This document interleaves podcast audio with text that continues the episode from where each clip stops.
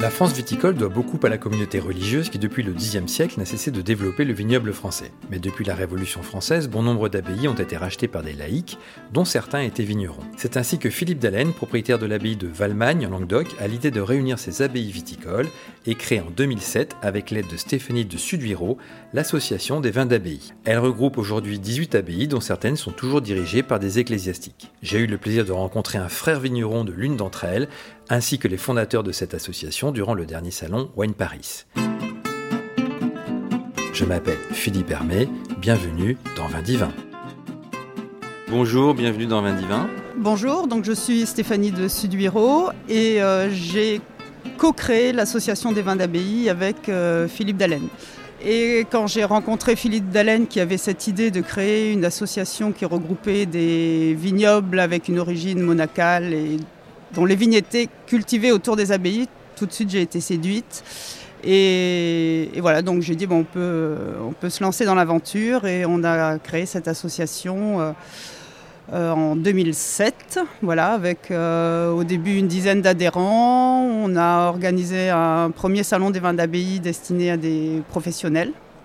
Voilà, et puis après, au fur et à mesure, on a L'association a grandi et aujourd'hui, bah, je m'occupe euh, essentiellement de l'administration et de la communication de l'association des vins d'abbaye et j'ai également créé une société de commercialisation qui s'appelle Vinidil avec un site de vente en ligne pour, euh, commercialiser, l'ensemble des vins d'abbaye. Très bien. Voilà. monsieur le, moine vigneron. Bien donc euh, voilà, je suis un moine. On, ne dira pas le nom parce que nous sommes nous des pauvres serviteurs au service d'un maître beaucoup plus grand que nous et au service de nos frères les hommes. un moine donc bénédictin de l'abbaye Sainte-Madeleine du Barou au pied du mont Ventoux. Euh, il se trouve que nous avons un vignoble partagé avec la communauté aussi des sœurs bénédictines qui sont à 3 km de l'abbaye. Donc nous cultivons une dizaine d'hectares de vignes euh, dans l'esprit de la règle monastique de Saint-Benoît qui est, euh, on peut la résumer ainsi, ora et labora, donc la prière et le travail une prière de louange qui se répète euh, une fois la nuit et sept fois le jour, et puis un travail qui est un travail euh, souvent manuel, avec euh, de la boulangerie, un moulin à huile, et aussi effectivement une partie agricole, vigne, olivier, lavande, les, cultures traditionnelles de Provence.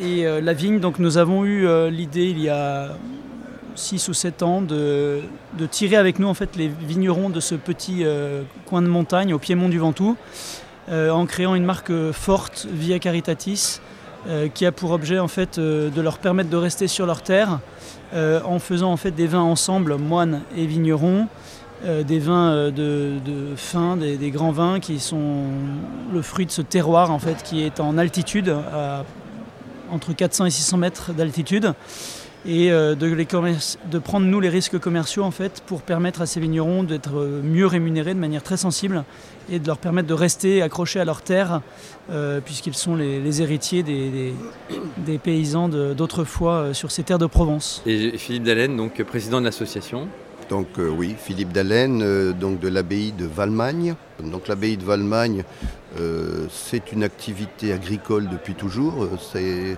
la, même famille depuis 1838 qui est à la tête de l'abbaye, euh, qui en fait l'entretien, la restauration, etc. Et il faut savoir que cette abbaye euh, était avant tout viticole. à, l'époque, en 1838, c'était le vin qui intéressait l'acheteur, qui était le comte de Turenne et euh, bah, pas du tout vraiment les bâtiments de l'abbaye. Et, c'est les générations suivantes, peu à peu, euh, qui ont, qui ont mis en avant. Le comte de Turenne qui était votre aïeul, c'est ça? Qui était notre aïeul, voilà. Ancien euh, donc maréchal de camp, c'est ça Alors maréchal de camp de Napoléon. Napoléon Bonaparte. Mhm. Voilà, et qui, après la mort du, de l'empereur, est venu se réfugier dans le Midi et il a acheté l'abbaye. Alors ce qui est intéressant dans votre association, c'est qu'il y a à la fois des propriétaires laïcs et, des, et donc euh, des, religieux qui gèrent euh, directement les, les, abbayes et donc les vignes. Les, moines sont quand même à l'origine des, des, plus grands vignobles euh, qui existent toujours d'ailleurs aujourd'hui. vous, pouvez nous, nous, en parler un petit peu? La, la, viticulture monastique, elle est une réponse d'abord évidemment aux, besoins de, eucharistiques. La messe nécessite du pain et du vin, donc partout les moines se sont installés, même dans des régions plus, plus au nord, ils ont essayé de planter de la vigne pour fournir ben, les besoins pour la messe. Est-ce qu'on peut dire que le point de départ, c'est le, la, création de la, communauté de, de, euh, du monastère de Cîteaux euh, avec euh, Robert de Molem en 1098 ou... Alors en fait, il y a déjà de la vigne et les évêchés faisaient pareil, c'est-à-dire que la, résurgence, disons le, le, développement de la viticulture en Gaule se fait d'abord autour des évêchés pour la même raison. Et puis ensuite, c'est les monastères qui vont prendre le relais. Cîteaux va devenir emblématique puisqu'effectivement, il va y avoir autour de Cîteaux finalement la, découverte des climats de Bourgogne par les moines cisterciens qui vont euh, continuer l'œuvre de Cluny. Les Clunisiens, euh, donc les moines noirs de Saint-Benoît, avaient développé beaucoup la viticulture, avec quand même euh, une viticulture qualitative, mais à Cîteaux, on va vraiment rentrer dans la précision extrême et on va arriver à ces climats de Bourgogne que nous connaissons aujourd'hui. Donc on peut dire que le monastère de Cîteaux structure un peu le, oui, euh, disons de manière emblématique. Une communauté qui existait déjà, mais qui va être un petit peu plus structurée. Qui va... Oui, de manière emblématique, c'est vrai que ça devient la grande référence euh, de la viticulture. Mais ensuite, c'est vrai que l'amour de la vigne euh, du côté des moines, c'est aussi finalement la saisie de tout l'héritage judéo-chrétien. La Bible est imprégnée des images de la vigne et du vin. Dieu a utilisé cette image dans toute sa révélation justement pour parler de son amour pour l'humanité. Et du coup, de manière tout à fait naturelle, les moines vont, s'accrocher à, cette culture-là, puisqu'elle porte tellement de. Elle a, une résonance tellement forte en fait dans leur, euh, dans leur cœur de, de priant. Euh, Parce que ça fait partie aussi de la règle de, Saint Benoît qui, qui veut équilibrer justement le, la prière et le travail. et pour vous, le travail, c'est la, la, vigne, c'est ça? Alors, pour nous, le travail, c'est la vigne. Pour beaucoup de moines, ça a été la vigne. Euh, justement pour les raisons qu'on évoque là, c'est-à-dire que spirituellement, la vigne en fait euh, nous emmène au-delà du travail.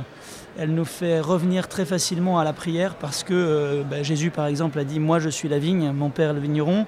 Il a utilisé le, signe du, raisin pressé pour faire son sang et donner sa vie. Euh, et déjà en Israël, prenons Isaïe par exemple, 700 ans avant le Christ, Isaïe déjà faisait parler Dieu en disant Mon bien-aimé avait une vigne sur un coteau fertile. Et cette vigne, c'était finalement le peuple d'Israël, l'humanité tout entière finalement. Euh, le Cantique des Cantiques utilise euh, l'image de l'amour, euh, l'image du vin et de la vigne pour justement chanter l'amour, l'amour entre l'homme et la femme, l'amour entre Dieu et son peuple. Donc c'est vraiment une symbolique qui est extrêmement riche et qui du coup a, tout de suite saisi les moines au fond de leur être. il y a les fameuses noces de Cana qu'on connaît les noces de Cana, Jésus fait quand même 600 litres de bon vin avec l'eau qui était dans les jarres et ce n'est qu'un prélude, puisque finalement le vin qu'il doit verser, c'est son sang sur la croix. Très bien. Alors le grand public, c'est vrai, connaît plus en fait deux grands moines euh, qui sont restés célèbres, en Champagne notamment. Oui, Dom Pérignon. Voilà, Thierry Ruinard et Pierre Pérignon. Euh, mais on connaît moins effectivement le reste de la communauté, pourtant elle est plus ancienne. Elle est plus ancienne et elle est peut-être aussi un peu plus authentique, c'est-à-dire que c'est vrai qu'il y a des belles histoires qui ont été écrites. Euh, euh, sur ces thèmes-là, quand on regarde bien ce qui s'est passé, c'est pas forcément si, Mais nous, les moines, en fait, nous ne sommes que des héritiers et qui transmettons à chaque génération de moines cet héritage. Donc finalement, plutôt que, que, deux grands noms qui, qui, sortent, je crois que c'est vraiment le, le fruit de cette transmission d'une vie, d'une manière de vivre de, dans la prière et le travail qui, est, euh, qui, finalement a fondé les vignobles d'Europe. Et comme disait notre fondateur, dont Gérard Calvet, qui est de la grande famille Calvet euh, bordelaise. J'allais en parler. Euh, finalement, Finalement, il disait toujours les moines ont fait l'Europe, mais ils ne l'ont pas fait exprès. leur aventure était d'abord une aventure intérieure, une soif de, transcendance, de beauté, de, bonté. Et en essayant de creuser pour trouver les sources de cette soif, finalement, ils ont fait euh, l'art euh, roman, l'art euh, gothique, ils ont fait les vignobles, ils ont fait l'enluminure, ils ont fait finalement tout, ce patrimoine incroyable, mais qui n'est pas cherché pour lui-même, qui est le fruit de cette quête de Dieu qui, caractérise le moine. on parlait de Bernard de Clairvaux, Bernard de Cîteaux. C'était chercher Dieu seul. C'est vraiment ça qui caractérise la vie monastique. Et en cherchant Dieu seul, parce que Dieu est bon, parce que Dieu a créé l'univers et qu'il veut qu'on travaille dans cet univers, forcément les, moines ont cherché à bien faire les choses et euh, à bien cultiver la vigne. D'accord. Alors pour revenir justement à votre euh, communauté, donc, qui se trouve à l'abbaye du Barou, hein, donc au pied du Mont Ventoux, la particularité, c'est que votre euh, communauté a été créée finalement assez récemment, j'ai vu. Très récemment. Alors c'est justement le paradoxe de notre association, c'est que Philippe, qui est à côté de moi, représente une abbaye qui est multiséculaire peut-être 800 euh, ans de, culture de la vigne autour de l'abbaye euh, de Valmagne. Nous, euh, nous sommes implantés au pied du Mont Ventoux depuis une quarantaine d'années, alors avec un monastère qui est, qui est un trompe-l'œil, puisque tout le monde a l'impression qu'il est une restauration d'un monastère roman de plusieurs siècles, puisque notre fondateur a choisi de, construire en fidélité à l'héritage monastique en art roman avec de la pierre de taille, etc. Mais c'est vrai que nous sommes une jeune communauté. Les vignes, du coup, ont été plantées. Alors, on a récupéré des, morceaux qui étaient plus anciens, mais les vignes euh, ont souvent une quarantaine d'années. Euh, et euh, du coup, c'est vrai que c'est un paradoxe et nous réassumons l'héritage monastique euh, d'abord de la prière et de la, et de la, vie euh, vraiment spirituelle, mais aussi euh, par un travail viticole. J'ai lu que votre fondateur, donc la fondateur de votre communauté, dont Jacques Calvé, est arrivé un jour en mobilette, c'est ça En 1970, alors c'est, lieu il est arrivé à Bédouin, qui est à 10 km du Barou. D'accord. En 1970 en mobilette, et très vite, il a eu beaucoup de jeunes qui ont cherché à, suivre ce, ce, courant. En fait, il voulait essayer c'était les années 70 où on faisait beaucoup, beaucoup d'expériences dans l'église et dont Gérard a demandé à son père abbé, euh, qui était à Tournai, au pied des, dans les Pyrénées-Orientales, il lui a demandé de pouvoir faire l'expérience de la continuité, euh, l'expérience de la tradition, en lui disant ben, peut-être que si on faisait comme on a toujours fait, peut-être que ça marcherait bien. Et il a eu tout de suite euh, un afflux incroyable de jeunes qui voulaient vivre cette vie monastique comme elle s'était toujours vécue depuis 1500 ans puisque c'est quand même 1500 ans d'histoire. Hein. Saint-Benoît, c'est 480-547. Donc nous, sommes, euh, voilà, nous continuons à vivre euh, comme, euh, comme il y a 15 siècles et, et, dans le monde du 21e siècle, cette vie-là est tout à fait... c'est un bonheur. D'accord, très bien. Alors j'ai vu quand même que les moines savent bien s'entourer, puisque vous avez quand même euh, un onologue, euh, vous avez euh, un ancien... Ah, oui, Philippe Camby. Nous avons eu Philippe Camby qui est, parti dans son éternité l'an dernier et qui était meilleur onologue du monde. Oui, nous avons décidé de nous entourer bien. Pourquoi? Parce que... C'est un chef de cave aussi qui vient du domaine de la jeunesse, hein, c'est quand même une référence. Disons, c'est pas notre chef de cave, ah, c'est un grand ami chef de culture, pardon. Non, alors c'est pas notre chef de culture, mais c'est un grand chef de culture qui m'a tout appris. D'accord. effectivement, qui est devenu un grand ami. Donc nous nous sommes bien entourés, oui, parce que les compétences en fait euh, viticoles, c'est vrai qu'elles ont émergé dans les monastères euh, à l'époque euh, de l'abbaye de Valmagne et de toutes les autres. C'est-à-dire que c'était les moines qui étaient à l'époque détenteurs du savoir. ils avaient cette facilité intellectuelle, donc ils ont creusé même au niveau agronomique, au niveau hydrologique. ils ont vraiment fait des, progrès incroyables sur les sciences en fait de la culture agricole. Aujourd'hui, il faut être humble. Euh, les, moines aujourd'hui, euh, avec leur rythme de prière, etc., ne peuvent plus être au niveau euh, des chercheurs, des, ingénieurs agro qui sont parfois docteurs en agronomie, etc. Donc aujourd'hui, c'est l'inverse. Nous récupérons les compétences, du savoir, humblement, auprès de, ceux qui ont le temps de, de, vraiment approfondir les choses. Et c'est en fait c'est un superbe échange. Parce que les moines ont apporté beaucoup. Et maintenant, les moines reçoivent beaucoup pour essayer de donner beaucoup à, ces petits vignerons, de, quoi, à ces grands vignerons de, la montagne, mais qui sont des gens euh, simples, euh, authentiques et qu'on essaie de porter avec nous. Donc pour finir avec l'abbaye du Barou, vous avez aujourd'hui une gamme assez large, j'ai vu, vous avez... Euh, une dizaine de vins en fait, dizaine de vins, avec trois gammes principales, Vox, Pax, Lux, la voix, la paix, la lumière, et puis les icônes de la marque qui sont donc euh, ces trois gammes, c'est les moines et les vignerons ensemble. Et puis les icônes de la marque qui sont des cuvées, des cuvées 100% monastiques avec seulement les frères et les sœurs, qui sont vraiment les grandes grandes cuvées euh, qu'on essaie de faire vraiment dans l'esprit du chant grégorien, c'est-à-dire arriver au sommet, une plénitude de remplir vraiment les cœurs, l'espace, euh, saisir, mais avec les voies les plus simples. Donc un cépage, pas de bois, euh, et puis, euh, et puis élevé, euh, élevé, quoi en cuve Élevé en cuve béton ou inox selon les contenants, mais vraiment la, simplicité absolue. Et effectivement, les, hier on avait sur le stand un Master of Wine français, donc il y en a eu 8 en France. Et qui a été quand même saisi, euh, en particulier par notre clairette euh, abbaye, mais aussi par notre grenache et notre syrah abbaye. Euh, et il reconnaissait qu'effectivement c'était cet esprit-là, c'est-à-dire la pureté d'un chant qui, qui, dit, qui dit tout en plénitude avec le moins de, moyens. Et dernière petite question pour, pour vous, vous, vous servez quel vin alors à la messe parmi, parmi tout cela? Alors euh, à la messe, euh, la première bouteille Via Caritatis a été débouchée à 3h30 du matin avant le premier salon des vins d'abbaye où les bouteilles Via Caritatis étaient présentées. Elle a servi à dire la messe. Ensuite, ce n'est pas les vins qu'on utilise euh, pour la messe beaucoup. Pourquoi? Parce qu'une famille de vignerons, les Parcés, qui sont en, roussillon, nous offrent des palettes et des palettes pour, pour dire la messe. Mais il y a des occasions. un moine vigneron a, a enterré son papa il n'y a pas très longtemps et euh, à cette occasion c'est le, vin euh, de l'abbaye, c'est les vins caritatis qui ont servi à dire la messe. Voilà, donc c'est des choses Qui, arrivent. Très bien, superbe. On va revenir peut-être à, l'association et puis on, on va parler euh, avec Philippe Dallène aussi de, de, son, de son abbaye de, Valmagne. Aujourd'hui, la particularité quand même de la commercialisation de ces, de ces vins, c'est que vous, en, vendez quand même beaucoup sur place, puisque les gens viennent visiter les abbayes, c'est ça? Alors on a la chance, euh, effectivement, d'avoir, euh, depuis cette année, euh, on a passé le cap des 50 000 visiteurs à l'abbaye. Et donc bien évidemment, il y a une bonne partie des vins qu'on produit qui sont vendus sur place. Et bon, bah, pour nous, la moitié, c'est ça, de, vos, de, vos, vins à peu près sont commercialisés sur place Non, pas, un peu moins de la moitié, Mais, mais bon, ça représente certainement plus de la moitié, peut-être en chiffre d'affaires. D'accord. Donc vous, c'est pareil, vous avez une gamme euh, relativement étendue, hein, euh, j'ai vu, et puis j'ai pu d'ailleurs... Euh, on a plusieurs terroirs. En goûter quelques-uns. donc on, a, on, a, un terroir qui fait plutôt des, vins d'entrée de gamme, et puis toutes les c'est le vitrail de l'abbaye, c'est ça C'est le vitrail. Voilà.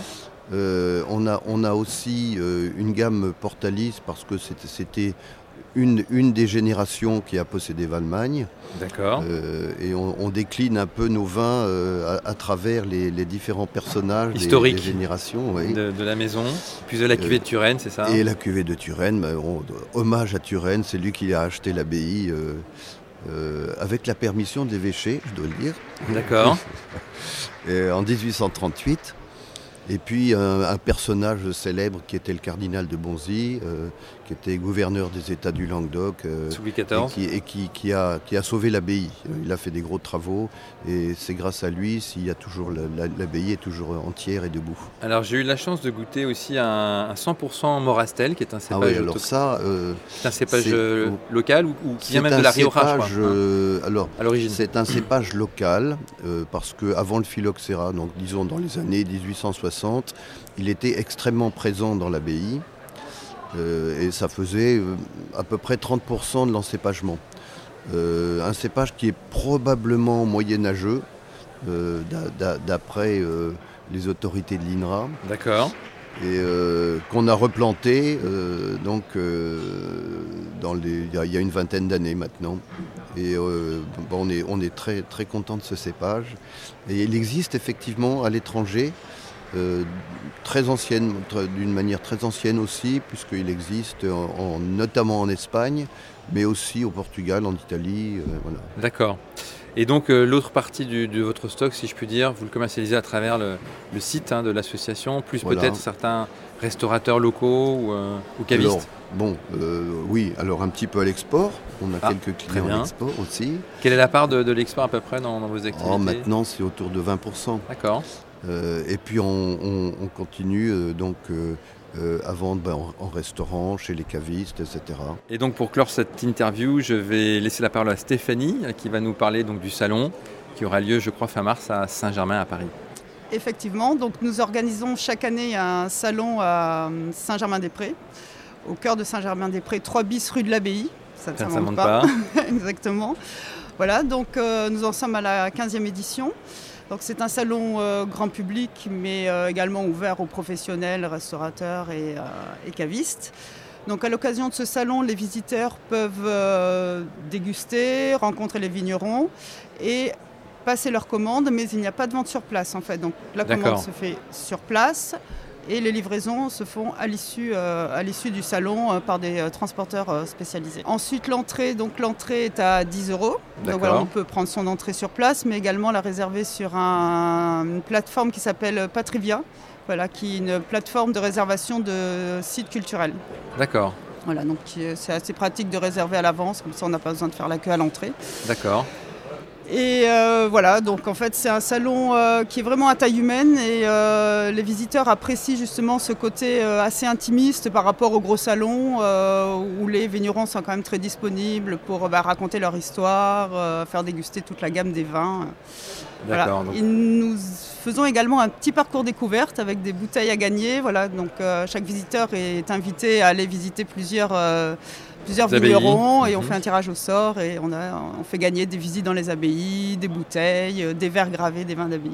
D'accord, donc pour tous ceux qui veulent goûter des vins de quasiment toutes les régions de, France, à des prix quand même assez euh, corrects, hein, je peux dire. Alors tout à fait, parce qu'en fait, on, les prix, ce sont les prix du domaine, que ce soit sur le salon ou sur le site internet, ce sont les prix du domaine. D'accord. on a, on a adopté cette, euh, cette politique.